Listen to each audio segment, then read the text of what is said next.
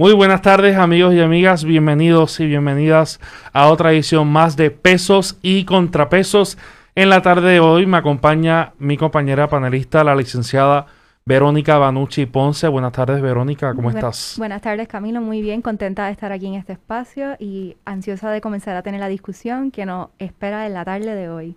Eso es así. Y también nos acompaña el profesor de la Universidad de Puerto Rico, recinto de Río Piedras, el doctor Iari Ríos González. Buenas tardes y bienvenido. Buenas tardes, Camilo. Buenas tardes, Verónica. Buenas Un tardes, placer estar profe. aquí con ustedes y compartir en este programa de pesos y contrapesos.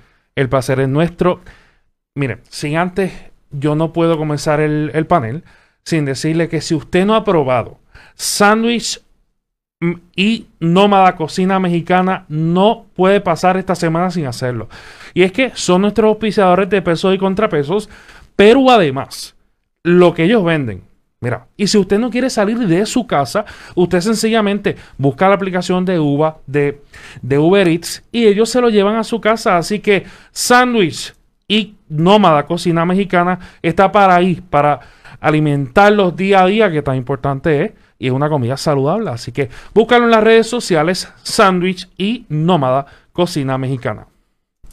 Bueno, dicho esto, eh, es el tema de hoy porque estamos hoy aquí, es sobre todo hablar sobre algo que nos preocupa a los ciudadanos y ciudadanas, porque esto de la pandemia ha traído muchas dudas y muchas cuestiones, sobre todo en el factor económico.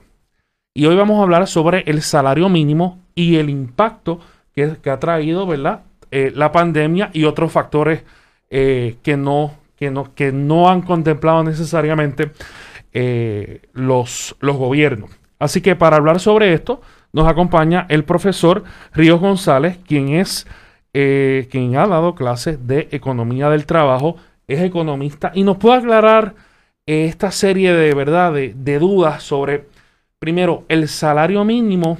A mí me gustaría comenzar y lo voy a tomar en, forma de pregunta.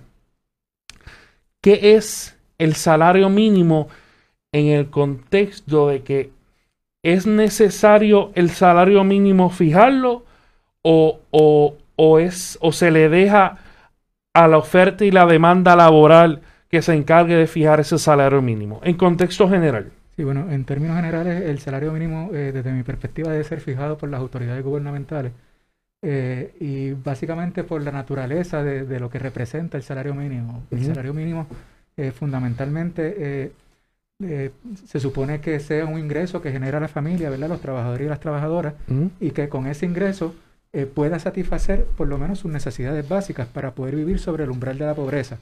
Así que desde esa perspectiva, si se deja la determinación del salario mínimo a las fuerzas del mercado, a la interacción de la demanda y la oferta, puede ocurrir, ¿verdad?, que se establezca un salario mínimo por debajo de ese ingreso necesario para poder satisfacer esas necesidades básicas. Así que desde esa perspectiva, el Estado, el gobierno, tiene un deber, eh, a mi manera de ver, de eh, poder fijar entonces ese salario mediante el cual las trabajadoras y las trabajadoras eh, se les va a garantizar, ¿verdad?, acceso a una vivienda, a comida, eh, a salud, etcétera. Entiendo que el promedio es alrededor de unos 1.500 dólares que se espera que la persona, una familia de. Eh, me puede eh, ayudar con esta línea, profesor, porque lo que estoy pensando es que se piensa en un salario mínimo pensado en la premisa de que la persona va a trabajar 40 horas semanales. ¿Qué entonces ocurre con la persona que no tiene eh, sus 40 horas fijas y que está trabajando a tiempo parcial o- y que tiene distintos trabajos para esto y que no logra reunir esa, ese horario para entonces pues llegar a ese, ese, esa cantidad que es lo que se proyecta que es eh, para que la persona viva por encima del índice de pobreza? Sí, una de la- uno de los eh, desarrollos recientes que ha ocurrido en el mercado de trabajo es precisamente lo que estás hablando, Verónica, es la precarización del trabajo. Se supone en principio que una persona que tenga trabajo no viva bajo los niveles de pobreza, Eh, pero sin embargo en Puerto Rico, bueno, y en otras partes del mundo ese no es el caso. Eh, ya el tener trabajo no es una garantía de que no vas a ser pobre. Hay mucha gente que está trabajando y aún así eh, tiene unas necesidades que no puede satisfacer con los ingresos que generan y se ven en la obligación entonces de tener múltiples trabajos, de tener más de un empleo, ¿verdad? Eh, con el agravante de que eh, en ninguno de esos empleos pues tiene unos beneficios marginales, como por ejemplo plan, plan médico, que les permita pues tener unas mejores condiciones de vida. Así que en ese sentido, a mí me parece que el salario mínimo es una de las medidas que se debe tomar para mejorar las condiciones de trabajo, ¿verdad? Pero además deben tomarse medidas adicionales, es decir, es necesario aumentar el salario mínimo a mi manera de ver, pero también hay que hacer otras cosas de manera tal de que las personas puedan tener acceso a unos trabajos eh, digamos, a tiempo completo, bien remunerados, con los beneficios marginales eh, correspondientes.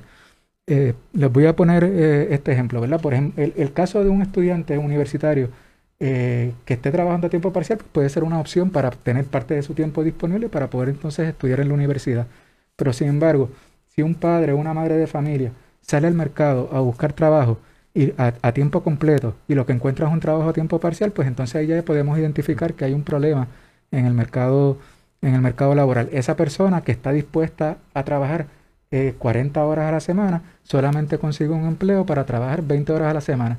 Entonces yo quizás eh, propondría que en lugar de llamarle empleado a tiempo parcial, se le llame desempleado a tiempo parcial, porque está la mitad del tiempo produciendo y la otra mitad del tiempo eh, no está produciendo. En la teoría económica, a esas personas se les llama subempleados, personas que están dispuestas a trabajar una jornada completa, pero solamente consiguen una jornada a tiempo parcial. Eh, así que hay que tomar una serie de medidas eh, a nivel de la economía, ¿verdad?, que permita fortalecer el mercado de trabajo y garantizarle a esas personas eh, unos ingresos básicos para poder satisfacer sus necesidades. algunas de las medidas puede ser, como por ejemplo, fortalecer los sistemas, el sistema del desempleo, ¿verdad? De manera tal de que esa persona, aunque esté trabajando a tiempo parcial, pues no automáticamente se le descualifique para recibir esos, esos beneficios, ¿verdad? Crear programas eh, más sólidos, más robustos de localización de trabajadores en diferentes eh, empresas, en diferentes lugares, eh, cosas que yo creo que aunque se están haciendo, quizás se podrían hacer de manera más efectiva y más eficiente. Claro, no, y por la línea de que se deberían robustecer las condiciones de empleo. Aquí vemos que pasa todo lo contrario, como tenemos una reforma laboral que no le permite, o sea, que tienes que acumular una cantidad de horas para poder eh, acumular los beneficios que, muchas veces no, o sea, eso lo dificulta también. Sí, no, y de hecho lo que está ocurriendo en, en años recientes es precisamente lo que comentas, Verónica, o sea, se está precarizando las condiciones de trabajo, no tan solo en el sector público, sino también en el sector privado, ¿verdad? Recordamos, por ejemplo, la Ley 7 del 2009 que promovió el despido de empleados públicos partiendo de una premisa que a mi manera de ver es incorrecta y que los, y que los datos demuestran que es incorrecta, que el tamaño del gobierno era muy grande. Cuando comparas el tamaño del gobierno en Puerto Rico, en, en términos de la cantidad de empleados que tiene, con otras jurisdicciones en Estados Unidos, comparaba eh, eh, de manera, eh, era más o menos similar, ¿verdad? De hecho, el Centro de Investigaciones Esenciales de la Universidad de Puerto Rico en Calle publicó eh, unos datos ah, relacionados a eso. Además de eso, tenemos la ley 66 del 2014, que también provocó, por ejemplo, la, congelación de los convenios colectivos y el menoscabo de, otras, de otros derechos y, otras, y las condiciones laborales. Eso es en el sector público.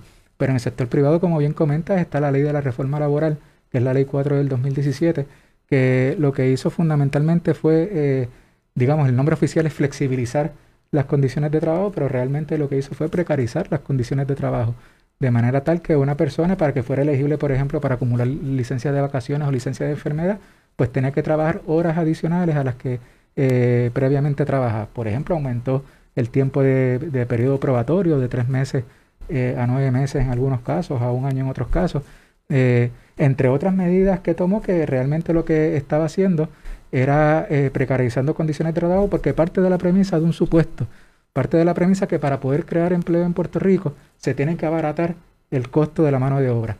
Eh, así que esa legislación va dirigida a ofrecer incentivos en términos teóricos a las empresas para decirle, bueno, la mano de obra es más barata, pues entonces ahora te estoy dando un incentivo para que aumente tu producción, para que tengas más beneficios y para que puedas contratar más gente. Pero cuando vemos los datos históricos en Puerto Rico, desde el inicio de la crisis económica en el 2006 hasta el presente, nosotros no hemos visto que haya una creación de empleos en el país.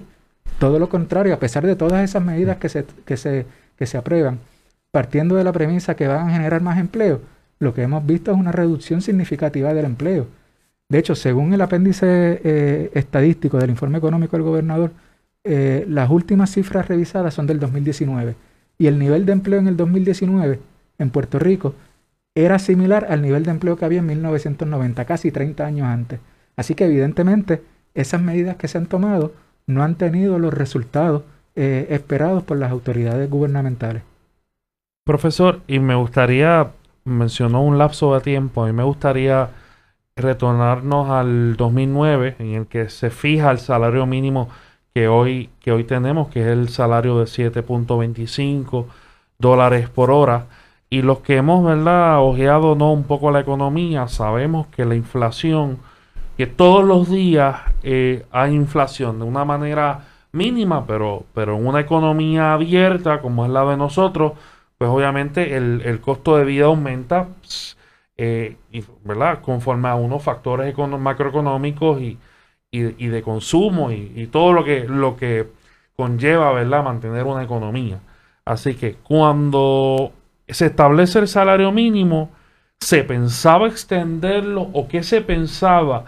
Porque usted, usted ha escrito, ¿verdad?, en, una columna que salió el 19 de marzo, en Nuevo Día, sobre salario mínimo, titulada Salario Mínimo, el reto de reducir la exclusión social y económica. Y en su tercer párrafo usted indica que en diferentes países el salario de los trabajadores aumenta por ley de manera automática cada cierto tiempo en función del costo de vida. Eso no es más que otra cosa en función del aumento del nivel de precio de los productos del mercado. Así que, en, en, ese sentido, profesor, ¿no cree que no, eh, no es que no se ha trabajado de la de la manera que se ha tenido que trabajar en, la manera de eh, proyectar, porque la inflación se puede proyectar al futuro. Y en función de la inflación a futuro es que se puede eh, desarrollar un plan eh, prospectivo para el aumento gradual del salario mínimo. ¿Cree que ha fallado el, el gobierno, tanto el gobierno estatal como el gobierno federal? Sí, bueno, eh, bueno al, comienzo del, al comienzo del programa comentábamos que el objetivo del salario mínimo es fundamentalmente eh, garantizar que los trabajadores y las trabajadoras dispongan de un ingreso mínimo para satisfacer sus necesidades. Claro. En ese sentido, eh, para determinar el salario mínimo, el costo de vida es fundamental. Es decir, no se puede plantear, aquí tenemos que dejarle la fijación del salario mínimo a las fuerzas de la demanda y la oferta, porque hay un, hay un elemento del costo de vida que hay que tomar en, en consideración, ¿verdad? Eh, así que, eh, eh, por ejemplo, a un trabajador o a una trabajadora, si le dice el patrono, yo te voy a aumentar tu salario 50%, pues en principio la gente podrá decir, bueno, pues esa persona va a estar súper feliz porque ahora va a generar más ingresos que lo que generaba antes. Pero si el costo de vida aumenta simultáneamente 100%, pues esa persona, a pesar de que tenga más ingresos, va a tener un menor poder adquisitivo porque cuando vaya al supermercado a comprar, a hacer la compra, va a poder tener acceso a una menor cantidad de bienes y servicios. Así que fíjense lo paradójico de esta situación si no se toma en consideración lo que comentabas, Camilo, ¿verdad? El costo de vida y la inflación. A pesar de que la persona tenga más ingresos por ese aumento salarial que recibió, si ese aumento salarial no es consono al aumento en el costo de vida, esa persona va a estar en una situación más precaria, más vulnerable en términos económicos, porque no va a poder tener acceso a la misma canasta básica de bienes y servicios que tenía antes. Por eso es que la, eh, eh, el, considerar el costo de vida a través del índice de precio al consumidor, que es una de, los, de las herramientas que se utiliza para determinar el costo de vida, es fundamental. Y yo creo que en Puerto Rico, para contestar eh, tu pregunta, Camilo, eh, se ha fallado en que debe, eh, debe establecerse por ley que cada cierto tiempo, cada dos años, cada tres años, se revise cómo ha aumentado el costo de vida, se ha aumentado el costo de vida y que entonces se ajusten los, el, salario mínimo eh, eh, de manera eh, de manera equitativa, ¿verdad? a ese aumento en el, en el costo de vida y que no esperemos 12 años, que no esperemos 13 años, que no esperemos 15 años para aumentar ese salario mínimo. Y ese es el caso de, de los trabajadores y trabajadoras que ganan 7.25, sin tomar en consideración el caso de los trabajadores y las trabajadoras que trabajan en restaurantes, que trabajan en hoteles, que reciben propina, ¿verdad? Y que tienen un subsalario inferior eh, al 725. Ese no se revisa desde la década de 1990. Eh, así que eso están todavía en una situación eh, más precaria que los demás trabajadores de 725. Bueno, no nos vayamos lejos. Yo, durante mis estudios en bachillerato y derecho, fui mesero y yo me gané. Estuve ocho años desde el 2012 ganándome 2.13 la hora hasta el 2020. O sea, 2.13 la hora. Claro, había, había, pero o sea, había una compensación de propina. Pero habían veces que me iba sin nada a mi casa y trabajé cuatro o cinco horas. Claro, y se supone que en cuando no haya propina, se supone que el patrón haga un pareo, ¿verdad? Sí, pero eso es en la, eso es en, eso está en papel y eso en la práctica, lamentablemente, no se ve. Al patrono no le importa si usted se hizo o no las propinas, se lo puedo decir yo que estuve ocho años en eso. lo que me estás diciendo, Camilo, es que la ley dice una cosa, pero el patrón hace otra. Claro, 100%. Yo, yo trabajé de mesera y entonces también es una difícil posición porque sabemos que hay muchas personas desempleadas, entonces hay un gran ejército de reserva, como le dicen, y entonces si yo renuncio, mañana hay otra en mi posición, así que ¿sabes? Me deja en una, es una encrucijada complicada para las personas que están en, ¿sabes? buscando algún trabajo. Que, eso, eso, eso que tú comentas es, importante, Verónica. Bueno, primero, antes de atender eso, eh, yo creo que también hay que pensar un poco en lo que significa la propina y lo que representa la propina. La propina es fundamentalmente un subsidio que recibe eh, el patrono para el pago del salario de un trabajador o una trabajadora. Es decir, se le está diciendo al consumidor, tú consumidor que vienes a nuestro restaurante, a comer, que estás pagando por un plato, eh, por una bebida, eh, por un servicio, además vas a pagar por el empleado o la empleada que te va a servir, ¿no? Eh, así que mi posición, claro, esto es un tema ya más delicado, ¿verdad? Porque gracias a la propina también hay muchos meseros, meseras, trabajadores por propina que ganan más, pero yo creo que la propina debe, debe eliminarse, debe eliminarse fundamentalmente del mercado de, trabajo. No tan solo eso, profesor, y me disculpa eso es, la propina es algo cultural. O sea, porque si usted se va a, por ejemplo, a países como en Argentina, a, ciudades como en Madrid, no, o sea, en la cultura de dejar propina, eso no existe. Te miran más si dejas propina. O sea, en Madrid la cogen, porque, o sea, ya hay, ya hay una cultura, hay muchos estadounidenses que viajan y, y a veces hasta la esperan pero te vas a pueblitos este, al sur en Andalucía o, te vas al norte en Galicia, no esperan propina. O sea, es un elemento cultural. ¿Y por qué digo esto? Porque si es un bien, es un elemento cultural, el patrono y el gobierno tienen una expectativa de cómo ese cliente se va a comportar. Y que ese cliente, a base de una expectativa que a mi entender, eh, de cierta manera subjetiva o de cierta manera eh, eh, que podría ser hasta irreal porque no hay garantía ninguna de que ese cliente va a dejar o no propina. Y entonces estás contando con algo y estás haciendo un, un, ejercicio matemático que es establecer el salario mínimo de 13, contando de que una persona te va o no dejar propina. ¿Y qué crea eso? Pues evidentemente, y quien paga ese, esa mal logística es el empleado que en vez de ganarse un mínimo 7.25, se lo dejan a 2.13 y usted me dice, no, eh, eh, Camilo, pero es que eso está, el, el, el patrono tiene que equiparar eh, lo, que, lo que se debe ganar el empleado. Sí, pero es que no es así. y que yo agregaría también que si se aumenta el salario mínimo, el submínimo de los meseros y las meseras es un paso también adicional para cerrar la brecha por género, porque vemos que este tipo de trabajo es ocupado por cuerpos feminizados, ya que de 10 meseros y meseras, 7 son cuerpos de mujeres feminizados, volvemos.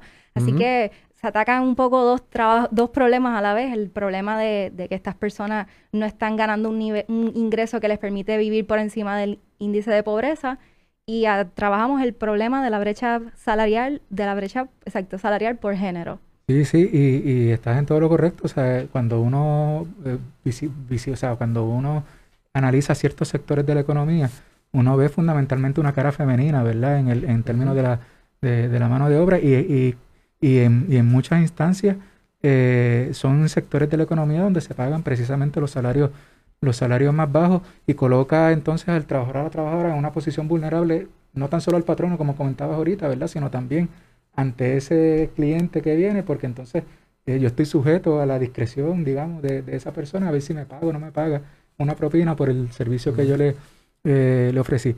Y, y, en ese sentido yo creo que desde mi perspectiva pues hay que pensarse, hay que, hay que pensar el concepto eh, de la propina con el interés, digamos, de, darle más poder a, los trabajadores y a las trabajadoras. que como comentabas ahorita, Verónica, ya con respecto al patrón está en una posición muy vulnerable. Porque lo que decía, bueno, dicen los, los, los promotores, por ejemplo, de la, de la, del libre mercado y de que los salarios se establezcan a través de la interacción de la demanda y la oferta, parten de la premisa de que, eh, de que el tablero de juego está equiparado. O sea, de que tanto el patrono como los trabajadores tienen el mismo poder en ese proceso de negociación de, uno, de unos salarios. Y eso no es cierto, eso no es correcto. Generalmente lo que ocurre es que el patrono tiene mayor poder de negociación y tú como trabajador cuando vas a, solicitar un empleo tienes que aceptar en términos generales, ¿verdad? Las condiciones de trabajo que te, ofrecen. Si no te gustan, pues te tienes que ir porque eh, allá, hay más, allá afuera hay más gente esperando por ese, por ese empleo. Entonces, eh, recientemente, además de tanto en Puerto Rico como a nivel federal, se ha estado ponderando un aumento al 725 y al 213, que el proyecto se colgó de por tres votos de los más de 250 que necesitaba en, ambas, en ambos cuerpos representativos en el Congreso de los Estados Unidos. Entonces, entiendo que uno de, las, de los posibles argumentos en contra de este aumento al mínimo y al submínimo es pues la idea de que muchos pequeños y medianos comerciantes no van a poder aguantar eh, pues el aumento a este salario mínimo de poder pagarlo. Eh, profesor, y yo quisiera que usted me, diga cuál es su perspectiva sobre esta, este argumento, que es lo que yo creo que es uno de los más fuertes en contra del aumento del salario mínimo. Sí, yo, yo creo que eh, el sector de las pequeñas y medianas empresas hay que atenderlo, ¿verdad? en Puerto Rico, el 95% de los establecimientos tienen 50 trabajadores o menos, que es el criterio que se utiliza para determinar el tamaño de una mediana empresa. Así que el 95% de los establecimientos en Puerto Rico son, em, son microempresas, son pequeñas empresas o son medianas empresas. Eh, y ese 95% genera el 40% de los empleos eh, aproximadamente eh, en el país. ¿Qué quiere decir eso? Que hay un 5% de los establecimientos, ¿verdad? Que tienen más de 50 trabajadores y que emplean cerca del 60% de los empleados en Puerto Rico.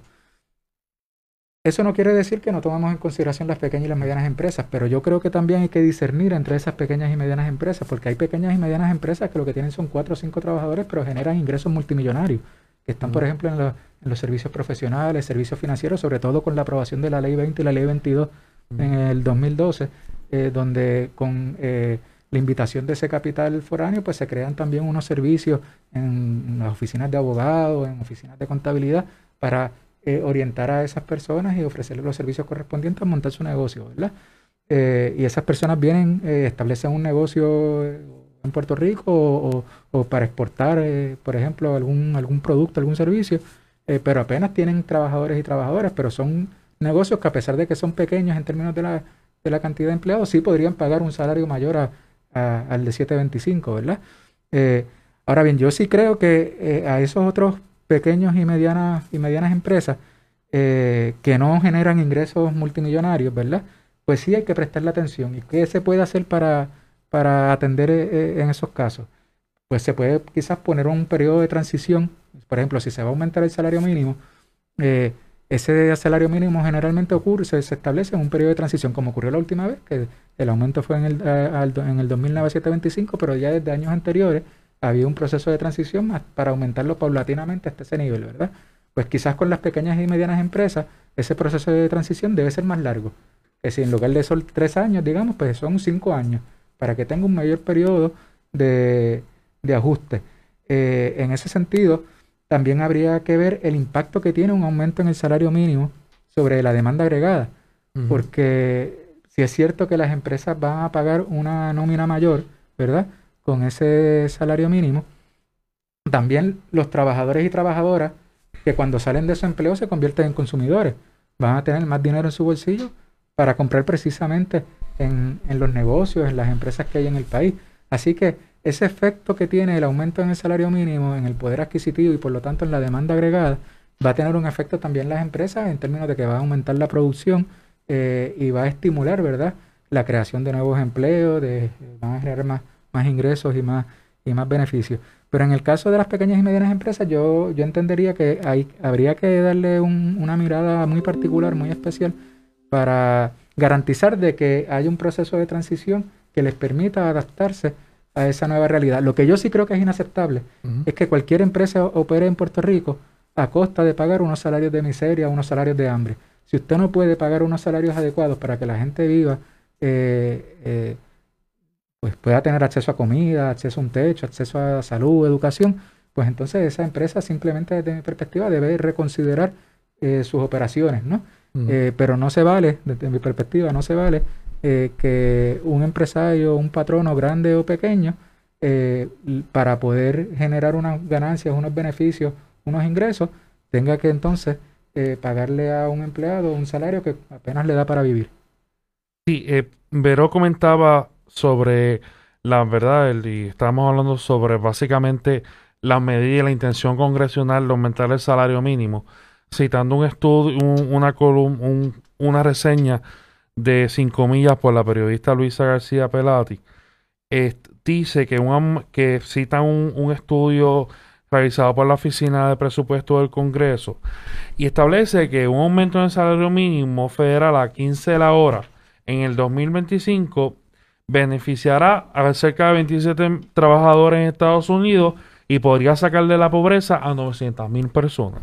Pero que sin embargo la medida lanzaría el desempleo a, a 1.4 millones de trabajadores en los próximos cuatro años por eso mismo, porque la, eh, o sea, la la forma en el habrían, y me disculpan, habrían pequeñas y medianas empresas que tendrían, estarían obligadas a, cesar eh, operaciones porque evidentemente no podrían pagar, le estás pagando el doble eh, del salario de lo que están ahora. O sea, hay que verlo también desde ese punto de vista. Y usted mencionaba que pues eh, en esas pequeñas y medianas empresas que no, que no puedan lidiar con eso, pues tendrían que repensar las operaciones, pero yo, yo lo veo como, como debe, debe, debe de elaborarse un balance de intereses en el sector privado, que es el sector que de una forma u otra eh, ofrece la economía versus el sector trabajador. O sea,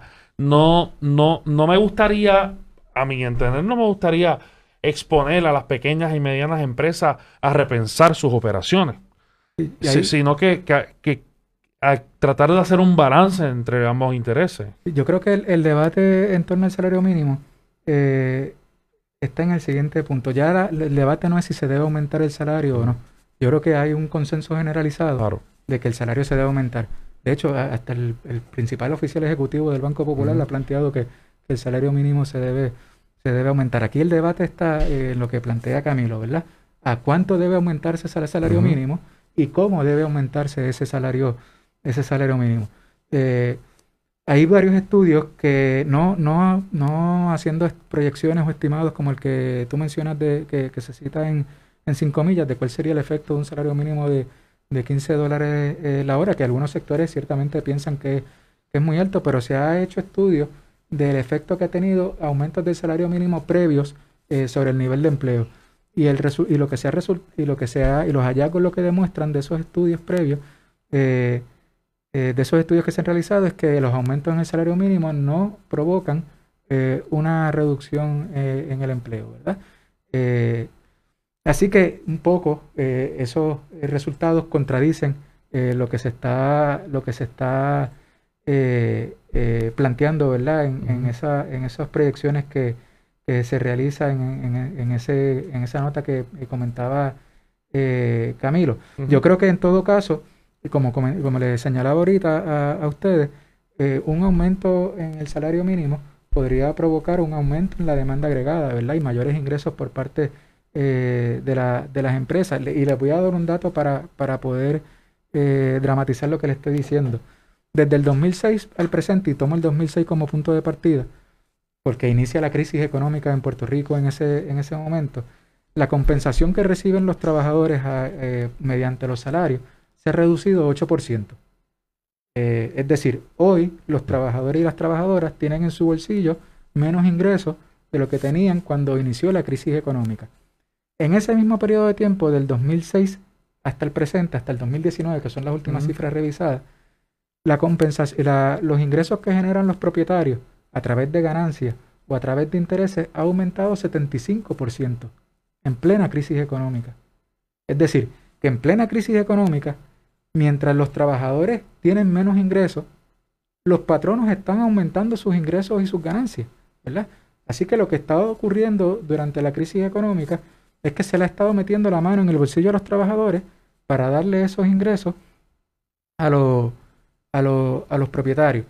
Entonces, en el, tema de, en el tema de las pequeñas y medianas empresas, sí, yo creo que deben tomarse las medidas necesarias para, para que puedan, puedan, continuar, puedan continuar operando, pero la buena vida de unos pocos, no estoy diciendo que sea el, caso de las pequeñas y medianas empresas, no puede sostenerse a base de la pobreza de muchos.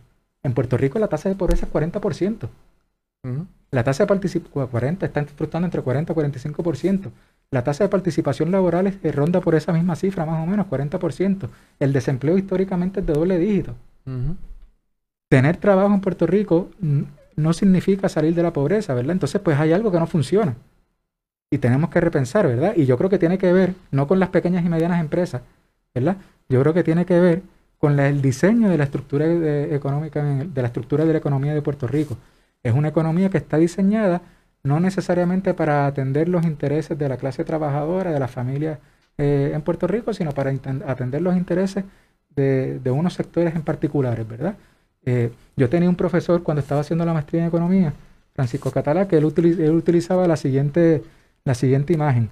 Imagínense que la economía de Puerto Rico, eh, que para poder atender la economía de Puerto Rico, usted necesita una caja de herramientas. Si uno va, por ejemplo, a armar una bicicleta, pues tú necesitas que en esa caja de herramientas tener un alicate, tener un destornillador, eh, tener todos los instrumentos necesarios para poder construirlo. Pero si tú tienes un martillo solamente en esa caja de herramientas y tratas de construir una bicicleta, a lo mejor lo puedes hacer. Pero la bicicleta te va a quedar gulemba. Y te montas en la bicicleta y empiezas a pedalear y llegas hasta la otra cuadra, pero en la otra cuadra se te va a guabinar la bicicleta. Pues con la economía de Puerto Rico es lo mismo. Nosotros necesitamos una caja de herramientas que tengamos todos los instrumentos necesarios para construir una economía sólida. Y en el caso de nosotros eso no ocurre. En el caso de nosotros tenemos una serie de, digamos, eh, de restricciones eh, o, nos, o, carecemos de una serie de herramientas eh, para promover una economía sólida en función de los intereses de la población en Puerto Rico.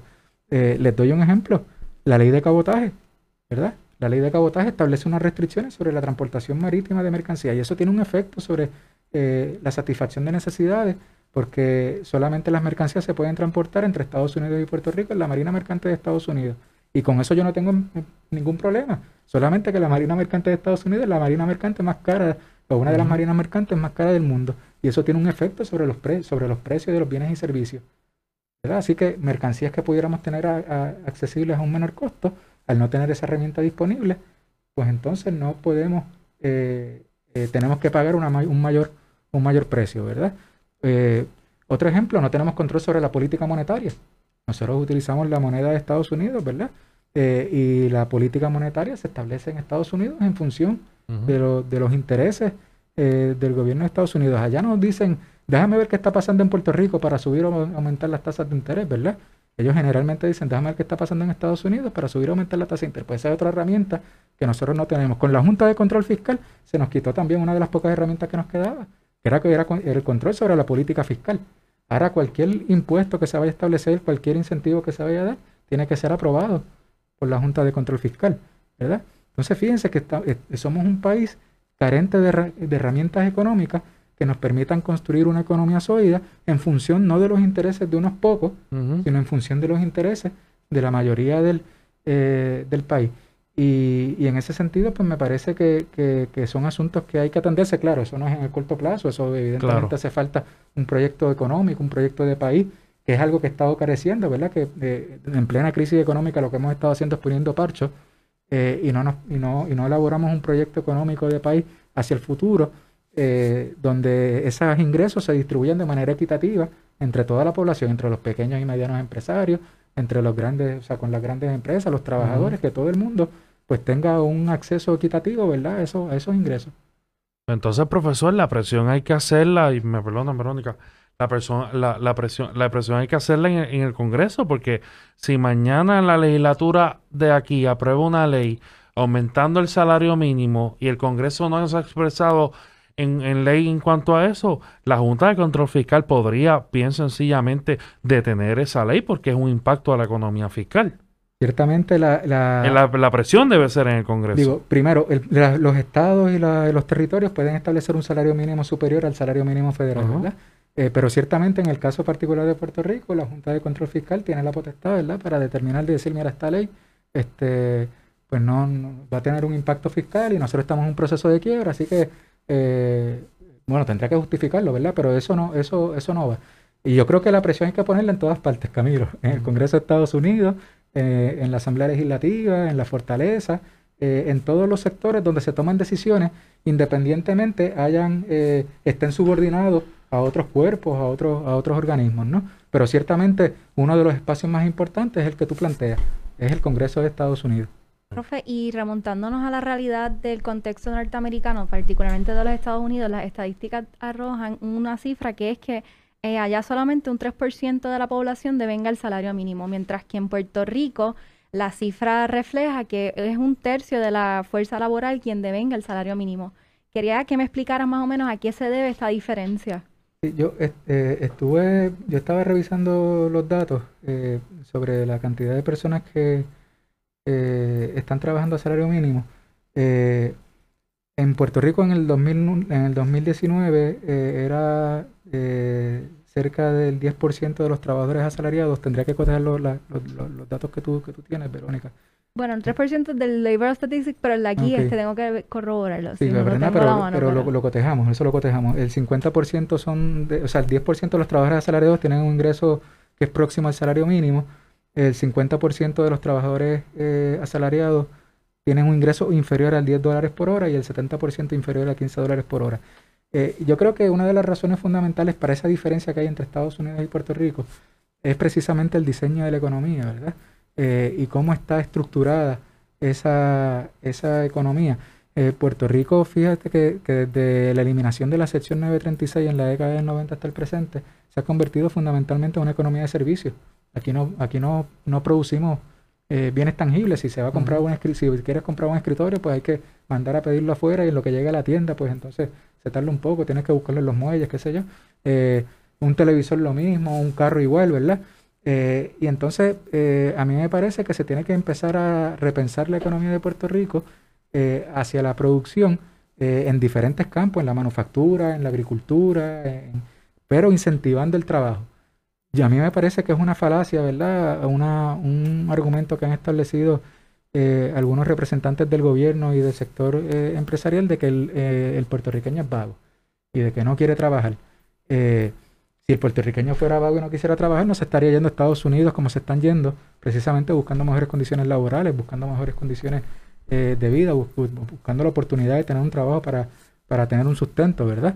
Eh, yo creo que eh, en, Puerto Rico las personas trabajan, trabajan en la economía formal o trabajan en la economía informal, que no necesariamente es actividad ilícita, puede ser actividad perfectamente legal, pero que el Estado no tiene ninguna evidencia, ninguna constancia de que eso está ocurriendo. Lo que pasa es que eh, las personas quieren trabajar, pero quieren tener una, eh, una buena paga, unas buenas condiciones laborales, eh, tienen, quieren tener una, garantía, una seguridad en el empleo.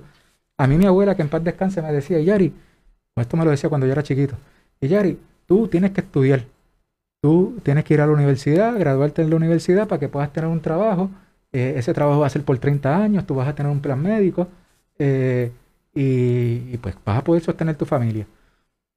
Yo les puedo, yo, yo le puedo decir a mis hijas, hijas, ustedes tienen que estudiar porque si ustedes estudian van a tener más herramientas para poder entender lo que está ocurriendo. Pero yo no le puedo decir, hija, ustedes tienen que estudiar porque si ustedes estudian van a tener según trabajo, porque le estaría mintiendo. Y si tienen un trabajo, no va a ser un trabajo por 30 años. La experiencia laboral de los jóvenes ahora es que en los primeros años, que luego de que estudian, cuando se insertan en el mercado de trabajo, en los primeros cinco años tienen fácilmente dos o tres trabajos distintos. Esa seguridad y esa garantía del trabajo, del empleo que había antes, no la, no la estamos viendo ahora. Y son procesos sociales, procesos económicos que están ocurriendo, y, y no solo en Puerto Rico, sino a nivel, a nivel global, y que tenemos que entonces buscar la, la, manera de garantizar eh, unas condiciones de trabajo eh, estables, seguras, ¿verdad? Y, y que las familias no, no vivan en incertidumbre, porque la precariedad es precisamente eso, la incertidumbre. La incertidumbre de si puedo pagar la casa el mes que viene, la incertidumbre de si voy a tener dinero para, para pagar el carro, la incertidumbre de que no puedo comprarme una casa porque no sé si en, si, en seis meses voy a tener trabajo, la incertidumbre de que no siquiera puedo planificar un viaje con la familia porque no sé si tenemos correr en caso de que vengan las vacas flacas, tener un pote ahí para poder, para poder comer, ¿verdad? Mm. Este, así que son varios elementos que, que, que, hay que atender eh, y yo estoy seguro que, vamos a poder en el, en el mediano plazo atender eso eh, para que tengamos una mejor calidad de vida y, la, y no se vaya la gente del país. Así. Ah, eh, y hablábamos un poco de que ya el, debate no debe ser si se aumenta, sino cuánto. Y recientemente, la semana pasada, eh, se presentó un proyecto en la Cámara de Representantes de Puerto Rico para aumentar el salario mínimo y la propuesta era de un 8.50. ¿Cumple esta cantidad de dinero el propósito para, por el cual se aprueba un salario mínimo en primer lugar? Eh, pues a mi manera de ver, no. A mi manera de ver es un salario mínimo eh, muy bajo. ahorita comentábamos que un salario mínimo de 7.25 la hora para, digamos, por ejemplo, una familia que esté constituida por dos miembros, papá y su hijo, mamá o su hijo o su hija, eh, el adulto tiene que proveer el ingreso del hogar, trabaja a tiempo completo a un salario mínimo. Pues trabajando a 7.25 la hora, eh, va a ganarse al año casi menos de 14 mil dólares al año. Para una familia de dos miembros, el umbral de la pobreza son 17.700 dólares más o menos. Así que una, una persona trabajando a tiempo completo, ganándose el salario mínimo, va a vivir bajo la pobreza, lo que comentábamos ahorita, ¿verdad? Que el, tener un trabajo no es una garantía de que vas a tener acceso a los bienes básicos para vivir.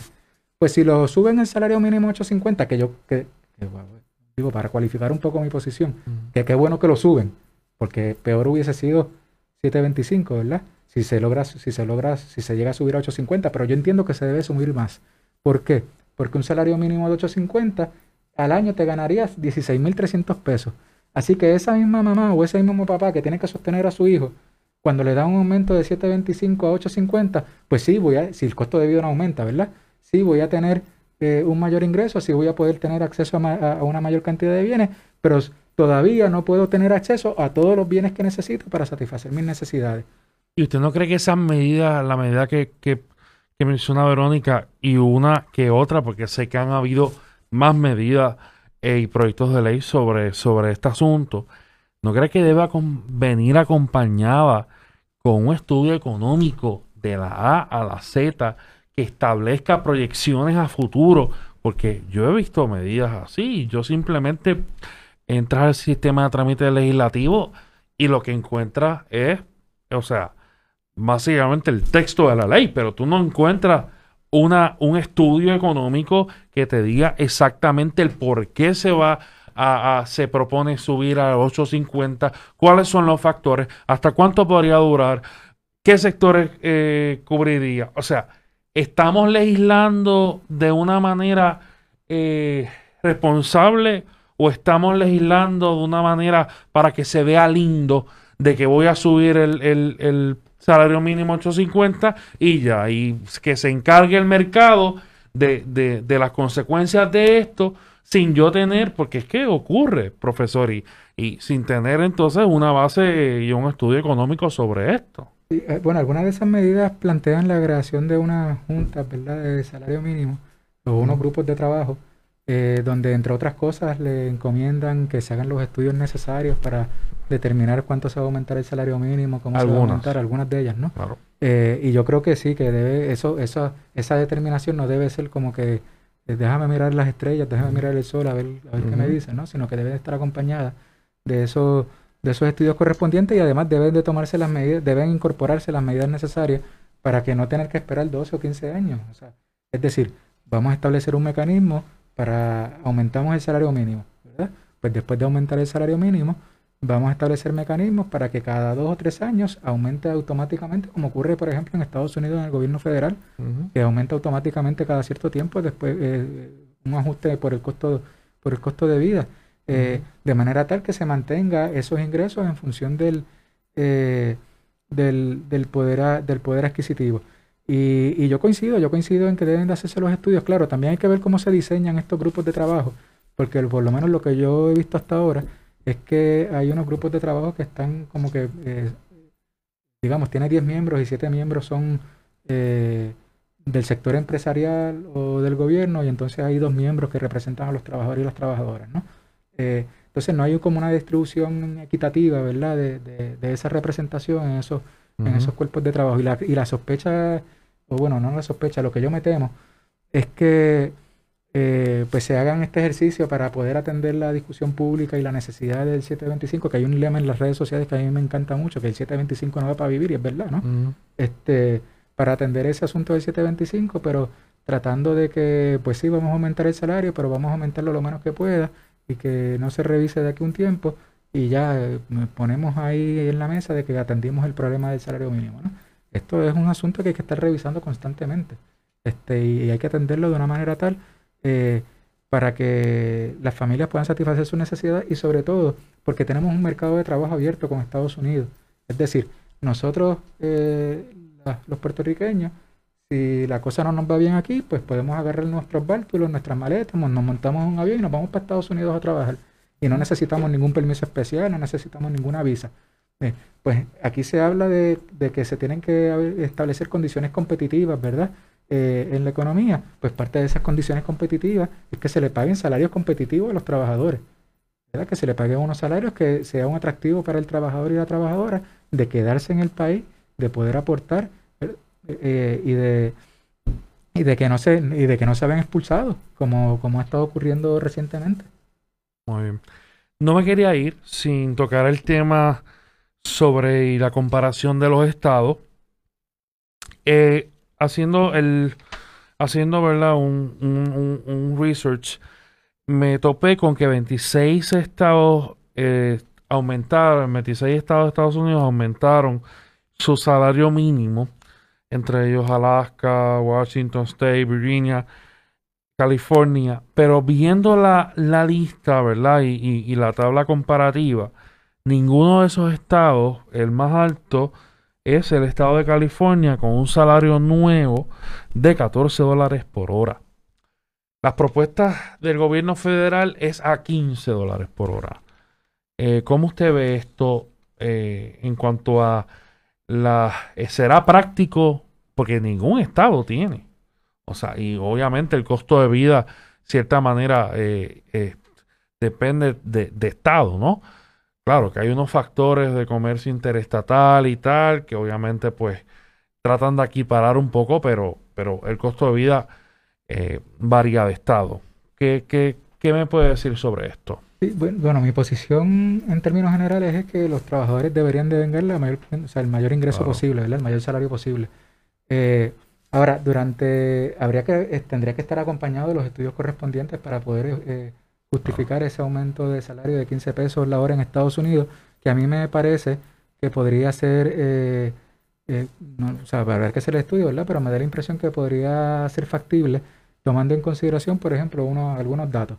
Eh, con esta pandemia han salido datos públicos que, por ejemplo, Amazon ha aumentado significativamente sus ganancias.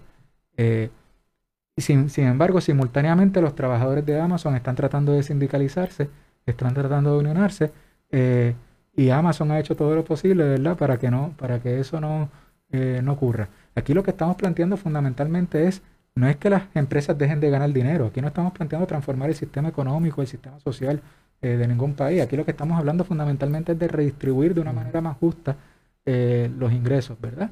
de manera tal de que todas las familias tengan un sustento. En el caso de, eh, en el, de hecho, y no es casualidad que esa precarización del trabajo que, íbamos que estábamos hablando ahorita ha venido acompañada eh, con una disminución de la tasa de sindicalización en Puerto Rico.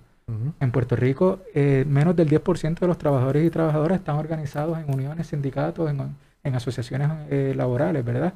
de trabajadores y trabajadoras. Eso es a nivel general. En el sector privado es el 1%. Así que en la medida en que los trabajadores y las trabajadoras no, están, organizados para negociar mejores condiciones laborales, pues vemos entonces que ese bizcocho eh, se reparte de manera eh, cada vez eh, más desigual, ¿verdad? así que en el caso de Puerto Rico, yo diría que como base, ¿verdad? habría que plantearse mínimamente un aumento de salario a 10 pesos la hora. Y ese aumento de salario de, de 10 pesos la hora mínimamente corresponde a que con una familia de dos miembros, donde papá o mamá trabaje, dos miembros con un adulto y un menor, donde el, adulto trabaje a tiempo completo a 10 pesos la hora, pues va a poder superar el umbral de la pobreza. Cualquier salario por debajo de 10 pesos la hora, para esa familia en particular, va a seguir viviendo en la pobreza. Por eso es que el criterio fundamental, por lo menos que yo utilizo, para, eh, para determinar el salario o, que, se debería tomar en consideración para determinar el salario de los trabajadores y trabajadoras, el salario mínimo, debería ser si tiene el poder adquisitivo necesario para que no viva en la pobreza. Para mí es inadmisible que una persona que trabaje viva en la pobreza. Este, pero tendría que estar acompañado de los estudios. Yo no he hecho, o sea, digamos, yo no he hecho un estudio para, para determinar que debe ser 10 pesos la hora. Yo digo que intuitivamente, ¿verdad? Lo que planteo es que posiblemente se dé un salario de partida. Eh, y por eso creo que el 8, el 8.50 que están planteando eh, eh, es muy bajo. Bueno, take it away, como dicen por ahí. Muy bien, pues entonces yo creo que hemos tocado el tema bastante, bastante detenido.